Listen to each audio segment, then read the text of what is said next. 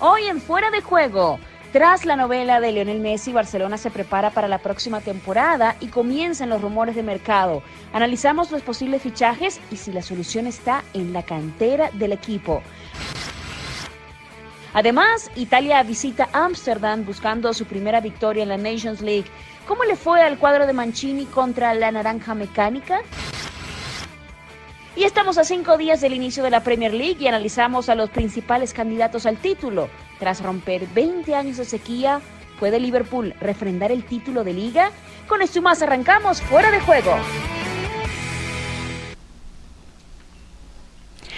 Hola, hola, ¿qué tal? Esto es Fuera de Juego. Ellos son, los ve, Fer Palomo, Andrés Agulla y Manu Martín para analizar, compañeros, lo que viene a continuación en este inicio de semana, ya contando los días para que regresen las ligas. La Premier está a la vuelta de la esquina y también la Liga Española.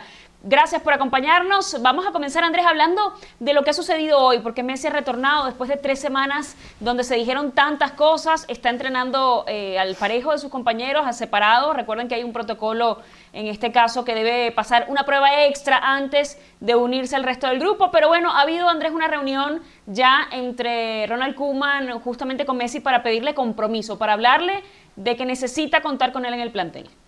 ¿Qué tal? ¿Cómo le va, Caro? Un saludo para vos y un, saludo para todos. A ver, creo que a partir de ahora entramos en una serie de cuestionamientos que el día a día nos irá respondiendo y sobre todo el partido a partido.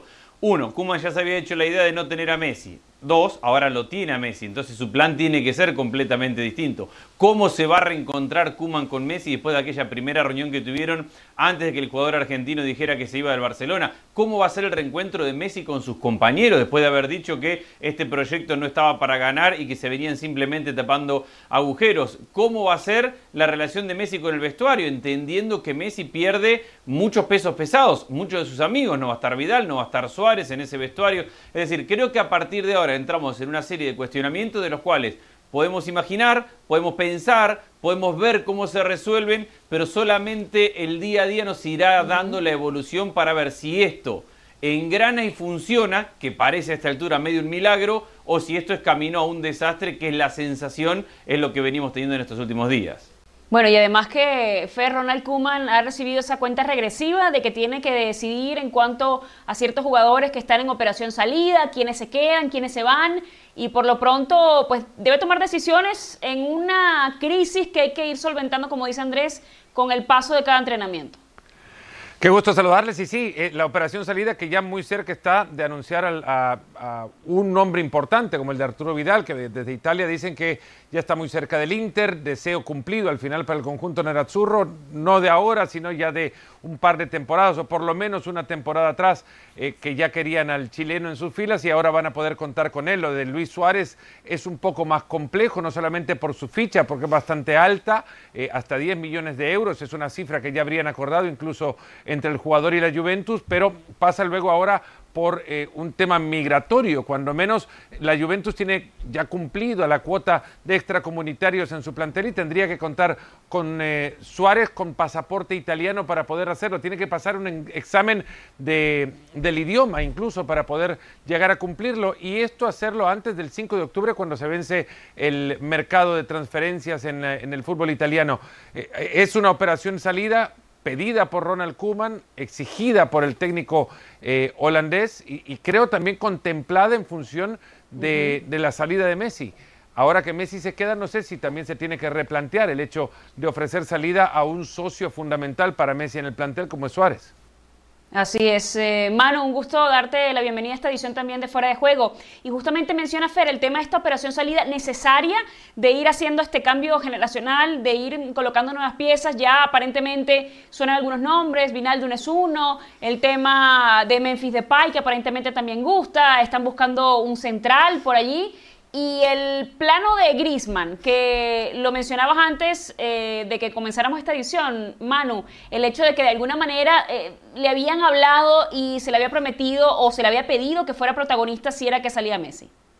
Sí, ¿qué tal? ¿Cómo estáis? Eh, la verdad es que ha cambiado absolutamente todo para Ronald Koeman y no me gustaría verme en su pellejo ni antes del Burofax ni después de la rueda bueno, de la entrevista con Rubén Uría, con nuestro amigo Rubén Uría, el viernes cuando confirmó que se quedaba. La situación es tan extraña como ya lo era por culpa de la pandemia. Figuraros la temporada que le espera al Fútbol Club Barcelona. Nos centramos en Messi, pero nos podíamos centrar en muchos más aspectos. Por ejemplo, el de unas elecciones como las que va a haber y donde los candidatos ahora muy unidos para derrocar a Bartomeu, dentro de nada van a ser enemigos y entre todos ellos eh, se va a armar otra guerra más en Can Barça y en la guerra la munición principal va a ser el que se haga con la bomba atómica, que es Leo Messi. El que se haga con Leo Messi eh, tendrá mucho avanzado de cara a ganar las elecciones, siempre que Leo Messi de aquí a entonces eh, vuelva a ser el gran jugador, el que marca goles y el que da asistencias.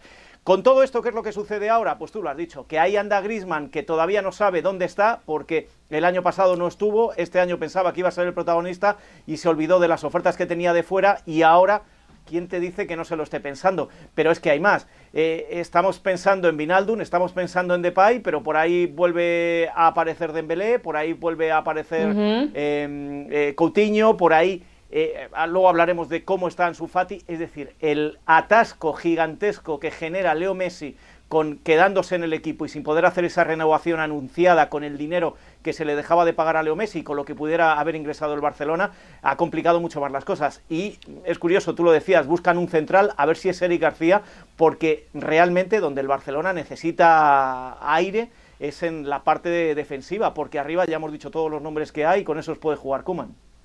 Y no nos olvidemos, perdón, Caro, porque nos concentramos mucho y creo que hay una obsesión en el Barcelona después del 8-2 con el limpiemos, limpiemos, limpiemos. Y limpiar al Barcelona le significa prácticamente regalar a Rakitic, que me parece cuando lo veamos jugar en el servicio ya nos daremos cuenta que, que a lo mejor regalarlo a un precio tan, tan barato, un millón y medio más tres en variables y seis en variables que son casi inconcebibles, es un regalo. Que regalar a Vidal probablemente sea un problema o un error. Y que regalar a Suárez, si el año pasado con Suárez en el plantel decíamos que el Barcelona necesita otro 9 para tener una alternativa a Suárez, porque Suárez no está para jugar todos los partidos, porque Suárez no es el mismo, que va a regalar a Suárez solamente para ahorrarse su salario, que no es menor, pero que necesita dos nueve, porque si antes tenía uno y el plantel estaba cojo y le faltaba otro de suplente o de alternativa, ahora se va el único que tienen y por más que tenga a Coutinho, a Dembélé, no digamos, a mí no me digan que Depay es el 9 del Barcelona, es el reemplazo natural de Suárez. Cada operación que haga el Barcelona lo va a desnudar en su mayor debilidad, que es la dirección deportiva. Exacto. Entonces, Porque a Depay lo vas a comprar en lo que vayas a comprarlo y después te vas a recordar que lo que pagaron por Depay no va a ser mucho más de lo que también pagaron por Braithwaite. Claro, entonces, ¿quién va a ser el 9 del Barcelona? Entonces, eh, los problemas pasan, por un lado, por una cuestión política de imagen de limpiemos, porque no lo hicimos antes y que... Andrés, es puro populismo el, el tema de los nombres que están saliendo en este momento no sé si populismo, creo que es una urgencia de un equipo que no tiene una dirección deportiva clara, como dice Fer, porque, a ver, está la urgencia política de sacarse nombres de encima, pero ya esta, esta administración viene haciendo las cosas tan mal que se los está sacando de encima, regalando, está regalando el patrimonio del club, que es Populismo sería ir a, buscar con insistencia ¿eh? Lautaro Martínez, que me parece que es el único que puede ganar. Populismo sería ir a buscar un jugador que te ilusione. Ninguno de estos dos nombres ilusiona y lo único que hacen es cumplir deseos expresos del técnico que me parece tampoco evalúa las necesidades de un, de un plantel que no necesita, por los nombres ya mencionados, aquellos que llegan a llenar estas posiciones.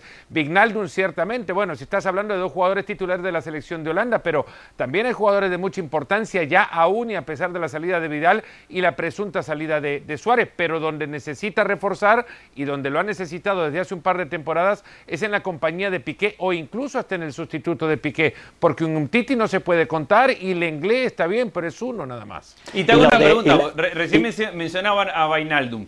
¿Vainaldum es tan mejor que Vidal? Porque no, hay que regalar a Vidal. es un buen jugador. Es un, buen, jugador, pero Vidal, también es un buen jugador. ¿eh? Estáis olvidando del principal factor, que es el económico que sí, que posiblemente. Pero si por el económico fuera, no, vender por uno y medio a Rakitic. Si me dejáis que lo explique, no es lo que cuesta fichar a Depay, que yo no creo que el Barça necesite en estos momentos a Depay, sino es lo que cobraría Depay en comparación con lo que está cobrando Luis Suárez o lo que está cobrando ahora mismo Vidal si llegara a Vinaldum. Es decir, el Barcelona está hay que hablar con todas las letras, está arruinado. No puede permitirse todo lo que está pagando a jugadores. Podríamos discutir, como discutimos el otro día, las razones por qué a Suárez, a Vidal o a Jordi Alba se le renovó el contrato de la forma que se le renovó y con el dinero que se le renovó. Pero lo que se está buscando son dos cosas. Si el propio Messi dice que no está de acuerdo con, la, con lo que se está haciendo en el club, que solo se están poniendo parches, vamos a empezar la casa de cero. Y como no tenemos dinero, lo que tenemos que hacer es vender lo que podamos para empezar a comprar. Ahora te pregunto, Manu.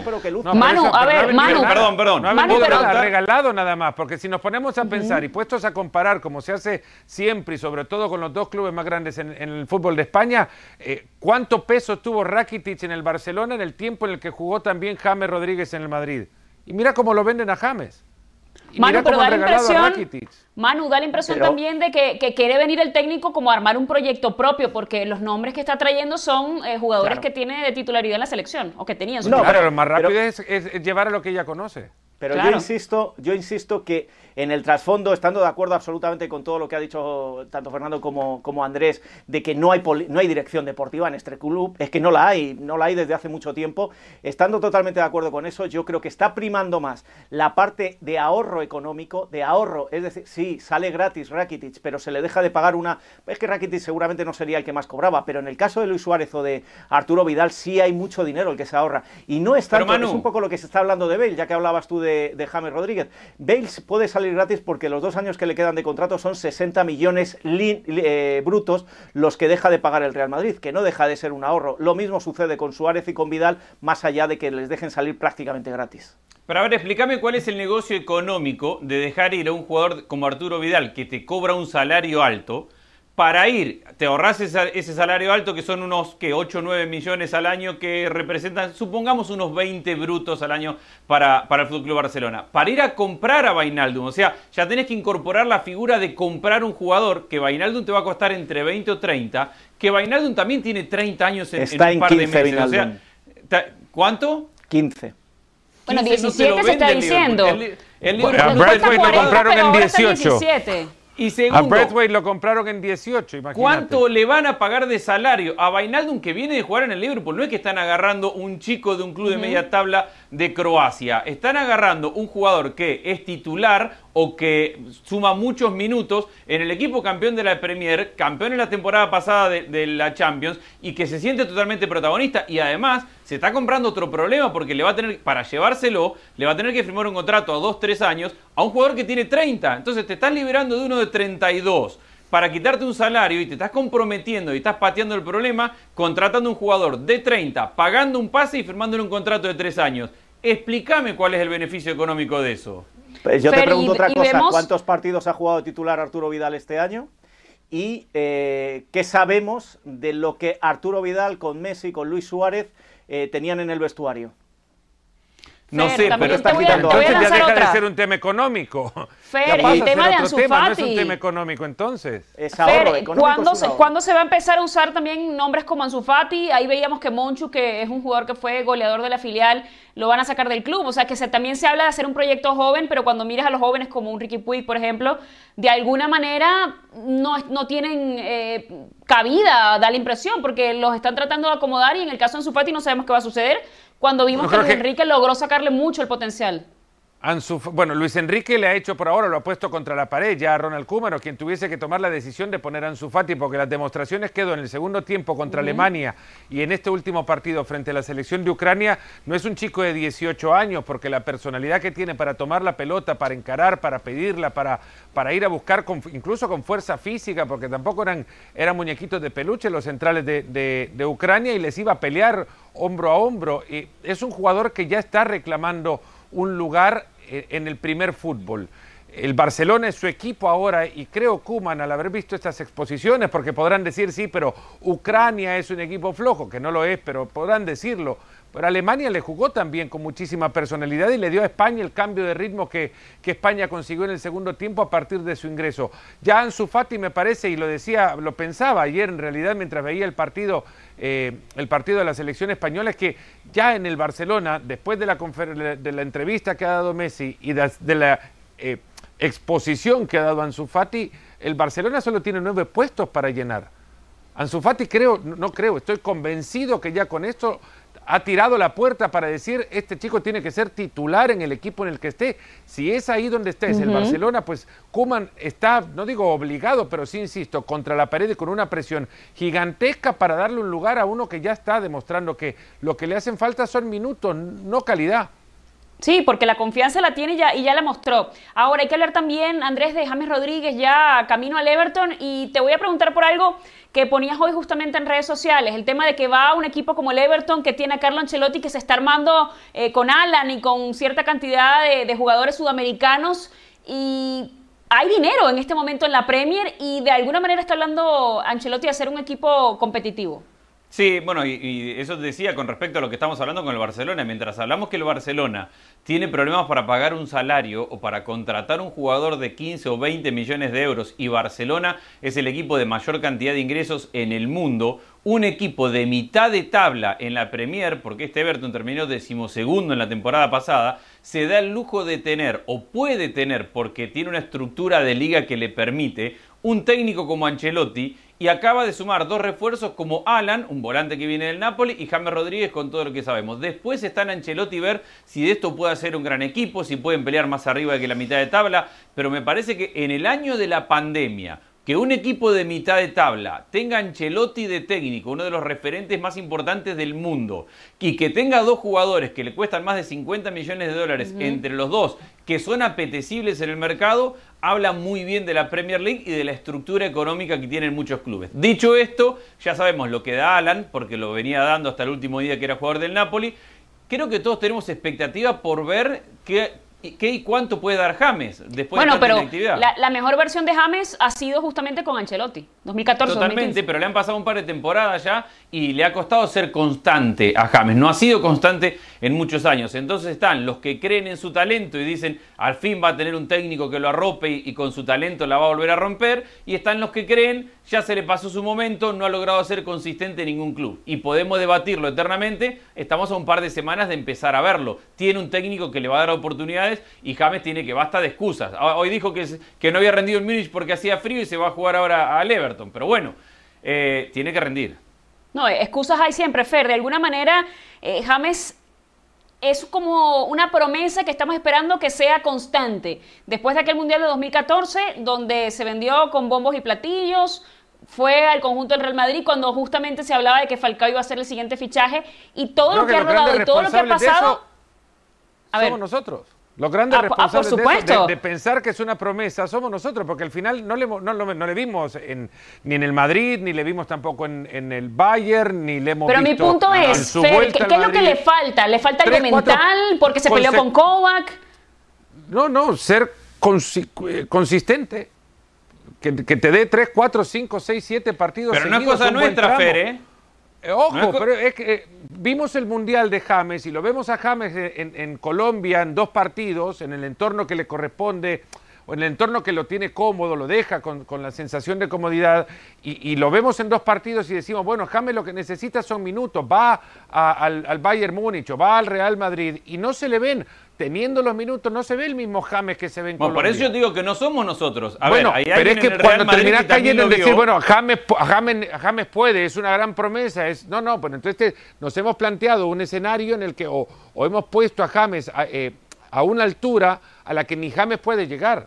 Bueno, pero no solamente nosotros, Fer, ahí la puso el Real Madrid, que confió en él o que lo compró, ahí lo puso el Bayern de Múnich, que dijo, nosotros lo vamos a recuperar y vamos a tener el gran jugador. Yo creo que lo que el Bayern la puso ahí porque, porque era fácil para ellos. Bueno, y, pero, opción, eran dos años de, préstamo con, una opción de compra que no iban a ir a cumplir. Bueno, pero apostaron a él y no le funcionó. Yo creo que lo que ha necesitado James y ahora lo va a tener y basta de excusas es un equipo que gira alrededor de su fútbol y donde él sea el encargado simplemente de crear. En el Real Madrid hay figuras que están por encima, han estado y van a estar por encima de James. En el Bayern de Múnich le pasó lo mismo. Él necesita ser el centro de atención de su equipo, que no tenga que correr, que no tenga que marcar, que, no tenga, que sea el encargado de crear fútbol. Acá lo va a tener y basta de excusas. La historia de James La historia de James es la de el jugador que brilla en el Porto, que el Mónaco le hace también brillar y que llega al Mundial de Brasil en 2014 y sale como el mejor del Mundial. ¿Qué es lo que sucede? Que un tal Florentino Pérez se le antoja tener ese galáctico y pone 85 millones de euros para llevárselo. Y llega un equipo donde hay no overbooking. Allí había sala de espera y había gente que no podía ni entrar al vestuario de la cantidad de gente que había en el centro del campo. Un Real Madrid donde Isco ese año brilló y brilló mucho y James no podía jugar en su posición, que era eh, de falso 9 o por detrás de, Benzema en aquel momento, acordaros, ¿eh? Cristiano, Benzema, por ahí empezaba a aparecer Bale y James no tiene sitio, no tiene continuidad, no puede jugar partidos Manu, pero es que da la impresión de que, es víctima de las circunstancias que no es la suya, pero espera, que te lo explico. Y ahí es donde se pierde. Y le pierde también la ciudad de Madrid y el ambiente madrileño, y ahí lo dejo. Y bueno, ahí voy a lo que le decía yo a Fer de la mentalidad. Claro, y a partir de ahí, pero él cuando llega, si hubiera tenido su sitio y hubiera tenido continuidad, seguramente hubiéramos visto otro James. Se va diluyendo, se va perdiendo, y se dice mucho que Ancelotti le hizo brillar. Si con Ancelotti no jugó de titular, jugaba muchos partidos, pero no de titular, no brilló tanto como se está diciendo. Bueno, en el Bayern le hizo algo y ahora vamos a ver qué sucede en el Everton, pero yo creo que no es ni culpa de la prensa, ni culpa más que de eh, la mala elección que muchas veces hacen los representantes de los jugadores cuando les llevan a un equipo porque les pagan más. Te pagan más, pero vas a jugar muy poco o nada y te vas a acabar diluyendo. Yo creo que no creo el error que, No creo que el representante de James pueda decir que se ha equivocado en elegir al Real no, Madrid. No, él no se ha equivocado y se llevó toda la pasta, claro. Bueno, pero además, ¿quién, le dice que no al Real Madrid también? No, estamos hablando de una entidad en la que todo jugador sueña con estar. Pero, Hay que hablar también... puedes estar, pero se te puede ir tu carrera por detrás, porque no... Sí, mano, pero siempre, siempre es un riesgo que asumís, es un riesgo siempre que asumís. claro, con el romanticismo de poderse ganar un lugar y de poder tener minutos. Habrá que valorar si para la posición en la que tú juegas, para las características que tú tienes de juego y para lo que tú buscas en tu carrera futbolística, llegar a un equipo donde estaba plagado de centrocampistas de una calidad impresionante, por muy buen mundial que tú hubieras hecho, era ya se veía de lejos que llegabas a hacer bulto en un sitio donde había gente muy buena. Ahora, hay una, hay una sensación también, y no sé si lo comparten, que la Premier League le arropa muy bien a los jugadores de talento que no tienen la gran obligación de ir a recuperar pelotas cuando no la tienen. Es cierto, hay, hay equipos o modelos que juegan muy junto al balón y en cuanto se pierde, inmediatamente estás ahí sin pocos metros de exigencia para poder recuperar. Y la Premier eh, da las, no, no da la sensación, yo creo que hay pruebas suficientes como para aseverar que es un lugar óptimo por sus estilos de juego en distintos equipos que le permite espacio a los creadores para sentirse cómodos. Y quien Kitty James en este lugar, con Alan eh, eh, en la mitad eh, de, ese medio campo, el 4-4-2 no lo va a variar. Ancelotti. No lo hizo cuando llegó, no lo hizo ningún equipo, lo va a tener y lo va a respetar de esta manera. Y, creo que eh, ya James sabe perfectamente cuál es el modelo y cuáles son las exigencias que Ancelotti le va a, reclamar. Pero digo, la Premier League, por su juego mismo, también arropa muchos de estos jugadores. ¿Y quién Kitty James encuentra ahí donde uno no piensa que pueda caber su lugar? Para mí, tiene, tiene las, las, las, opciones ya, Fer, algunas quemadas. O sea, tiene que brillar y tiene que realmente lo que dice Andrés, a ver, no estás en un equipo que tiene lo que se llama el overbooking del Real Madrid, pero tiene, te está llevando el técnico, ya jugaste con él, tienes la confianza para, o sea, es, ahora o nunca. última oportunidad. claro. A ver, James triunfa y brilla en la selección Colombia porque la selección Colombia juega entendiendo que el crack del equipo es James Rodríguez. Y obviamente tiene menos continuidad porque tiene menos partidos, pero ahí juega mejor. ¿Por qué? Porque el equipo juega alrededor de él. Eso no lo iba a tener ni en el Madrid ni en el Bayern de Múnich. Acá sí, por eso yo creo que acá tiene una oportunidad de sentirse más cómodo con su idiosincrasia de fútbol. Después le podemos reclamar a él, y con mucho sentido, el no haberse adaptado para triunfar en un equipo como el Madrid o como, o como el Bayern de Múnich. Bueno, acá no lo va a necesitar, acá el equipo va a bailar alrededor de él. Bueno, hay que hablar también brevemente del conjunto de Liverpool. Fer, eh, ¿está este conjunto de club para repetir lo que hizo la temporada anterior? Bueno, no nos fuimos de Liverpool, nos quedamos ahí nomás ahora hablando del lado rojo de, la ciudad. Eh, después del nivel alcanzado, digo, de eh, emoción de poder conseguir un título como el de la Premier que no se le daba en 30 años, yo sigo creyendo que fue mejor futbolísticamente el equipo que fue segundo detrás del Manchester City una temporada antes que el que termina ganando esta Premier League, por una cuestión de generación de juego, porque también había mayor... Eh, espacio de actuación para sus jugadores, también más frescos, creo. Eh, la presión, bueno, eh, podremos decir que, que Era como más efervescente, de, alguna manera, como más 25 puntos de ventaja en, en, el liderato. Bueno, presión por ganarla, pero jamás por perder una ventaja semejante. Pero sí había más frescura, me da la sensación, en el, o estoy convencido incluso, que hace dos temporadas se vio mejor fútbol de este Liverpool. Ese es el nivel que deberá repetir para poder pelear o pensar que está para pelear nuevamente por el título en, la Premier League. Y eso ya depende muchísimo de cuánto también se pueda refrescar el discurso de Klopp. Eh, ya son cinco años al frente, entrará para su quinta temporada completa. Es un técnico que se sabe por sus pasos anteriores, Mainz, Dortmund.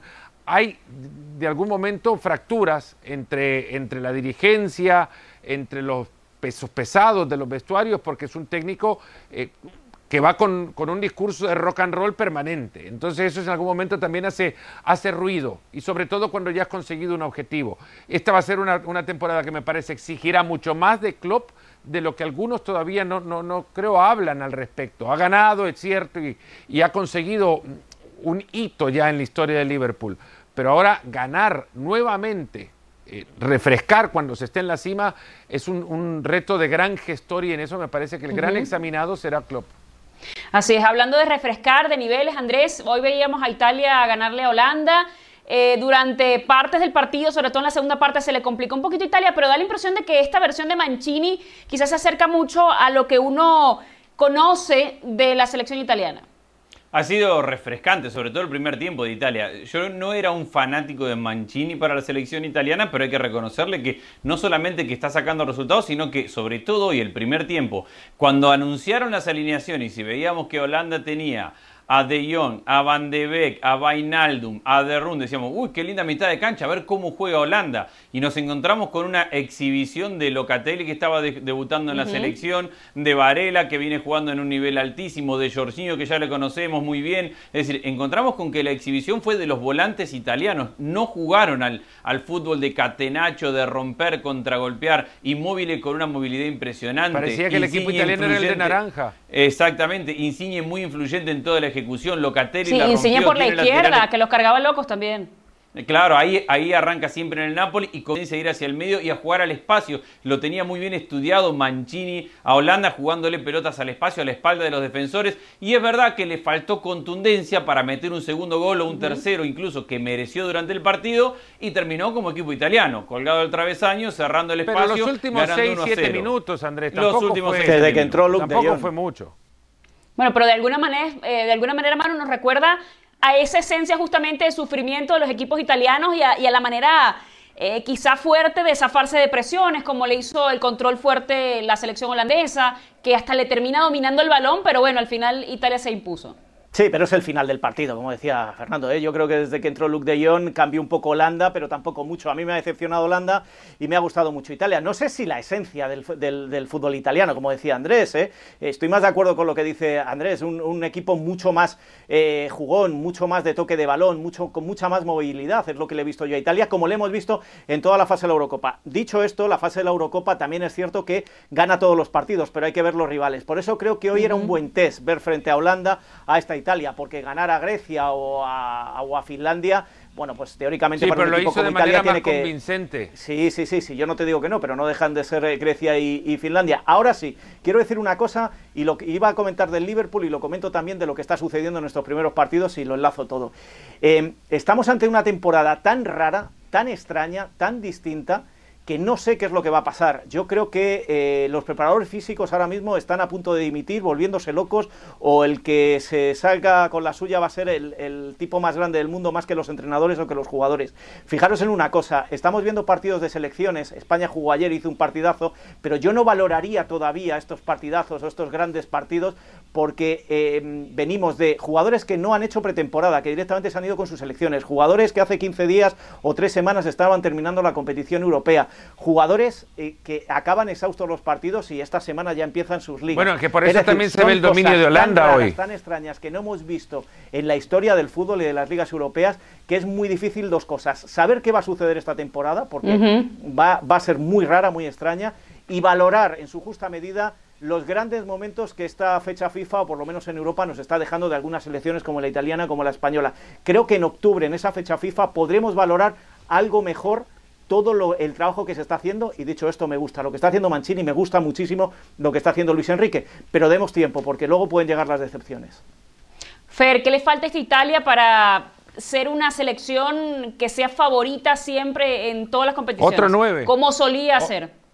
Otro nueve. No digo porque Inmóvil no lo sea suficiente, pero sí necesita para un torneo corto un recambio que le permita eh, ciertos minutos de descanso inmóvil. Buena administración de minutos hizo en los dos partidos que tuvo que jugar Italia, lo que decía eh, Manu.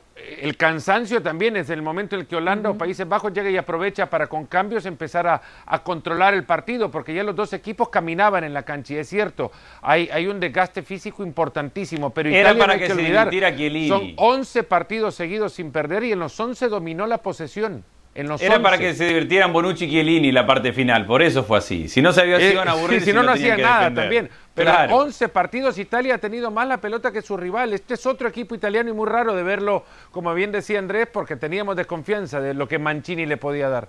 Bueno, así cerramos. Gracias por estar con nosotros. Esto fue Fuera de Juego. Hasta la próxima. Chao, chao.